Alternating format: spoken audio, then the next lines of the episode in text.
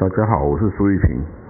现在要为各位介绍的是鲜卑这支游牧民族。鲜卑哈，我们的蒙古人称它是鲜卑。这个鲜卑的祖先呢，就是被匈奴啊莫顿单于击败的东胡部族哈。那在蒙呃在匈奴崛起哈强盛之前呐。东胡的势力啊，是称霸中国北方这个地域的。那在西边呢，则是大月支哦，这支塞种人的民族。那史记记载呢，这个莫顿单于在位的初期，东胡强盛。那那时候的匈奴还必须把这个他自己所爱的妻子啊，赠送给东胡王哦，来取悦东胡王。那在汉朝初期呢，匈奴终于这个崛起啊，他击败了东胡跟大肉大月支啊，称雄于这个蒙古高原。东胡被击败后呢，这一部分的部族啊，就并入这个匈奴哦，成为附属的种族。那一大部分呢，他就避让迁居往东，迁到乌桓和鲜卑两地，所以就变成乌桓族跟鲜卑两个两个民族。那这个鲜卑啊，它是在今天的这个蒙古东部哈，它就在那里累积实力啊，等待崛起啊。它等到终于那个蒙呃匈奴帝国啊分裂瓦解之后啊，南匈奴南下内附汉朝，北匈奴啊往西边逃亡西迁，那蒙古高原啊这个势力范围啊就空出来了。那鲜卑啊，把握这个机会啊，重新回到这个蒙古高原，那这个收编的这些没有随着北匈奴西迁，也没有随着南匈奴南下的这个匈奴部落啊，十几万人呐，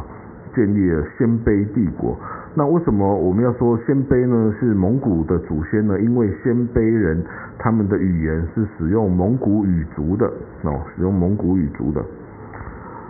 所以后来呢，鲜卑崛起啊，在东汉末年，鲜卑就成为是这个汉朝的北边的边患哦。那西元一百七十七年啊，东汉帝国啊，曾经派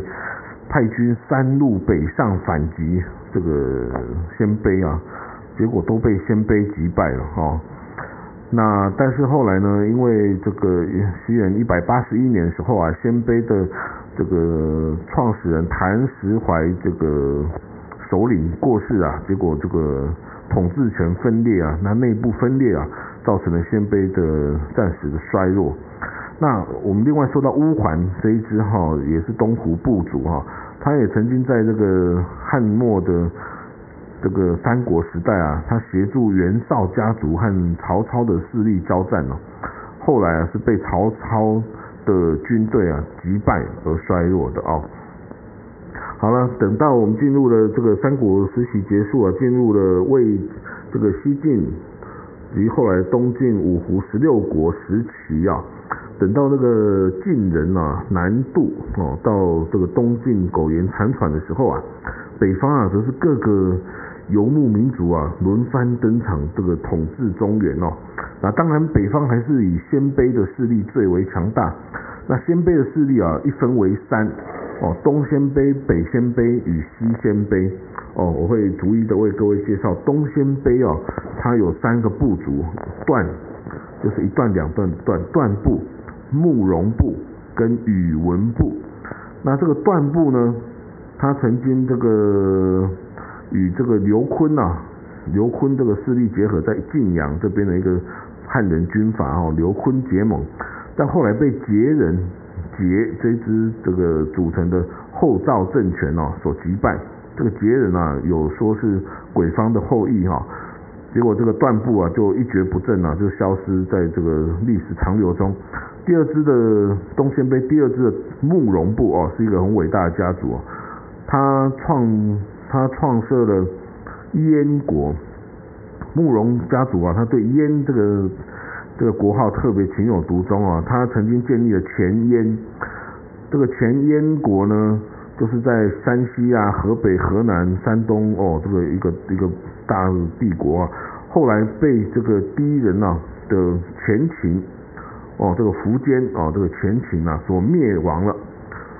那到了一西元三百四十八年淝水之战呢，这个苻坚的前秦大军败于东晋哦，帝国解体啊，慕容垂啊复国，建立后燕国，后燕哦，那有另外一支慕容家族建立西燕哦，那西元三百九十四年的西燕被后燕给吞并哦，就是联合了啊，那后燕呢之后被。鲜卑的拓跋氏哦，拓跋氏给击败。拓跋氏就是后来建立了北魏的这个大帝国哈。那这个被击败的慕容氏呢，有家族逃到南方，成立南燕哦，南南燕国，后来被东晋给灭亡。那又另外一支就到了这个呃西边哦，去建了吐谷浑王国哦。好了，那东鲜卑另外一支叫宇文部，宇文部族哈，这宇文部族呢，后来篡了西魏哦，成立了北周哦，北周哦这个帝国啊，那北周呢之后被他的外戚啊杨坚所篡了，成立了隋朝。哦，所以这个在隋朝里面，我们看到很多宇文家族的高官哦，都是这个从这个宇文对东鲜卑的宇文部族来的。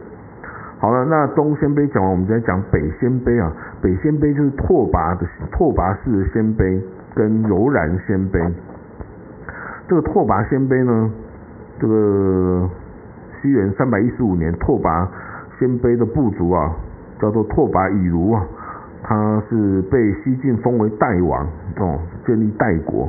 后来被这个苻坚的前秦所灭亡了。那淝水之战呢？这个拓跋圭啊，三百八十六年，西元三百八十六年，拓跋圭复国，重建了代国，但是他马上就把国号改为魏，那是所谓的北魏哈，北魏。那北魏这个拓跋氏啊是非常强大一个帝国啊，他一度统一了整个中国北方哈，北魏。那跟这个北边的柔然来战争，其实北边的这个柔然哦。就是后，就是之前的这个东鲜卑的燕国啊，它被灭亡了，一支移民啊，南北上到了这个漠北去，成立的这个叫柔然柔然鲜卑柔然帝国哈。后来跟北魏一直不断的交战，这也是那个木兰辞的发生的背景呢。木兰应该是属于北魏的国的民的国民啊，这个北魏的可汗啊，点兵啊，跟北边的这个胡人交战哦，就是跟柔然交战。其实他们都属于鲜卑族哈，不管是北魏还是柔然，都属于鲜卑哈。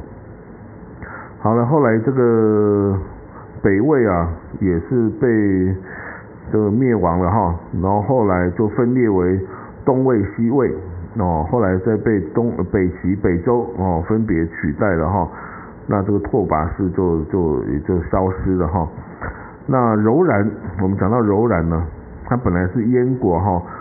燕国的后裔，后来跟拓跋的北魏交战，那但是到最后呢，其实他是被呃突厥系的部族啊，也就是耶耶尼塞吉斯吉尔吉斯这个耶尼塞的吉尔吉斯这个部族，这个汉国啊给击败了，那一分为为三哦。一支往东边到了辽河的上游，变成契丹人的祖先哦。这个不管是柔然呐，这个鲜卑啊，柔然呐，契丹等都是蒙古语族的哦部族。好了，那另外一支柔然鲜卑呢，他逃到了漠北高原，就是变成后来的四尾，四尾也就是蒙古族的直系祖先哦。那另外呢，他也有一支啊往西。逃到了这个欧洲，逃到甚至到了匈牙利平原，他就是欧洲的阿瓦人，阿瓦阿瓦人的祖先哦。他逃到这个，就后来在黑海的北部哦，有一个建立一个大的一个帝国哈。那他的直系的后裔啊，就是今天俄罗斯联邦的达吉斯坦共和国哈。好，那我们现在啊，在讲到这个。吐谷浑哦，吐谷浑哦，他是到这个也是这个燕国的这个慕容鲜卑的一支哦，他后来是被吐蕃啊所灭绝的哦，所以好了，大概鲜卑的故事就这样，鲜卑后来就是变成了四维，然后四维之后呢，就变成哈马蒙古哈马蒙古王国，到最后变成成吉思汗的这个蒙古帝国哈，所以鲜卑是一个承上启下，它上承东胡，